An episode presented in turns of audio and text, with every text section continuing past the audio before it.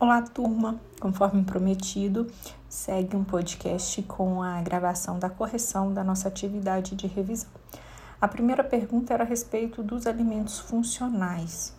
É, os alimentos funcionais, a gente tem muitos termos que são usados como sinônimos, como nutracêuticos, alimentos nutricionais, alimentos médicos, vitafoods, alimentos fortificados, suplementos alimentares, entre outros.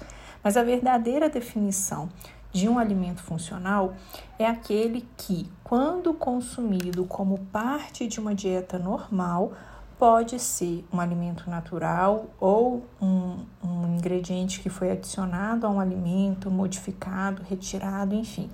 Pode ser uma modificação de um alimento, tá? Mas que esse alimento passe a ter é, benefícios bem documentados, bem é, comprovados relativos à prevenção, tratamento ou controle de doenças crônicas. Então, esses alimentos funcionais, eles precisam promover o crescimento, o desenvolvimento, a manutenção e outras funções para o nosso organismo. Então, em outras palavras, são alimentos que vão além da função normal de um alimento, que é nutrir. Eles têm também uma função de trazer um impacto positivo para a nossa saúde. A seguir, eu pedi o que são os probióticos, os seus benefícios para a saúde e alguns exemplos desses pré-bióticos. Então, os prebióticos também têm uma definição que foi evoluindo tá? E a definição é, mais bem aceita que a gente tem é que o prebiótico é um substrato que é seletivamente utilizado pelos micro-organismos do hospedeiro, proporcionando benefícios para a saúde.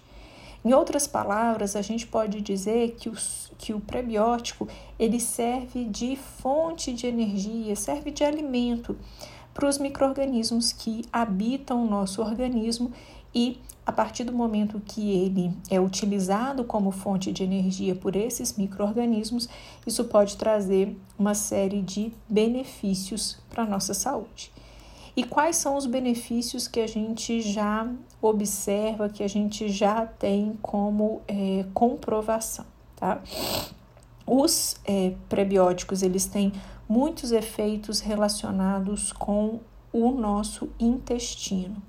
Então, a gente já tem muitos estudos que mostram que ele pode promover uma maior biodisponibilidade do cálcio, né, uma melhor absorção do cálcio consumido, reduzir os níveis de colesterol plasmático, auxiliar no funcionamento do intestino como um todo, inclusive com a redução da constipação, promover a saúde dos colonócitos, que são as células do nosso intestino, e reduzir o risco de câncer coloretal, entre outros efeitos benéficos, tá? E os principais exemplos de é, prebióticos que a gente vai ter na nossa, na nossa alimentação é, são os frutanos, que a gente tem dois tipos especificamente, que são os frutoligosacarídeos e a inulina, e também os oligosacarídeos do leite materno. Os oligosacarídeos do leite materno, obviamente, são encontrados no leite materno. E os frutanos, né, como foz e inulina, podem ser encontrados em vários alimentos de origem vegetal, como a cebola, alho, tomate, cevada, a aveia, que é o nosso principal prebiótico aí, o trigo, o aspargo, a raiz de chicória, o cachofra, a banana e também a iacon, que é um tubérculo mais adocicado aí que a gente tem. A seguir, a gente passa para a pergunta a respeito dos probióticos. Então, com relação aos probióticos, se os pré-bióticos são o substrato que serve de alimento para a nossa microbiota, os probióticos são esses micro-organismos em si. Então, são micro-organismos vivos que, quando administrados, né, então, quando a gente consome um alimento probiótico que contém então, esses micro-organismos em quantidade adequadas, conferem benefícios à saúde do hospedeiro. Então, esse conceito também evoluiu, tá?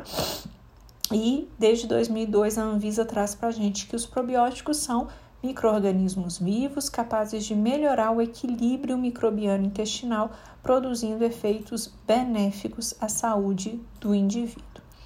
Que efeitos benéficos são esses, né? O que, que a gente já tem é, comprovado como efeito benéfico?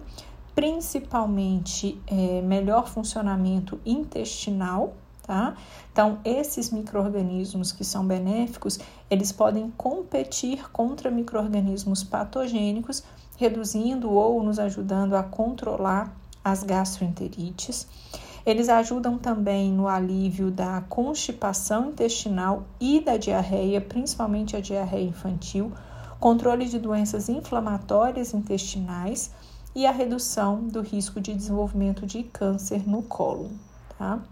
E a gente tem vários estudos científicos que mostram isso é, para a gente. Então, são principalmente as funções relacionadas aí ao intestino, tá? É, a gente tem aí, né, como é, outros estudos também, é, um, um potencial para melhorar o sistema imunológico, redução do nível de colesterol, redução da pressão arterial, é, atividade anticancerígena, tá? É, doenças do trato urinogenital, osteoporose, alergia alimentar e doenças atópicas. E além disso, a gente pode ter também os probióticos sendo utilizados no controle do peso, né, no sobrepeso e obesidade e na diabetes do tipo 2. E por último aí, exemplos de probióticos. Então, os probióticos em si são os micro-organismos. Os micro-organismos é, predominantes probióticos são do gênero Lactobacillus e Bifidobacterium. Então, esses dois gêneros são os que a gente mais encontra é, nos alimentos que contêm probióticos. Mas a gente pode ter também lactococcus, enterococcus, levedura Saccharomyces, Propionibacterium bacterium, tá?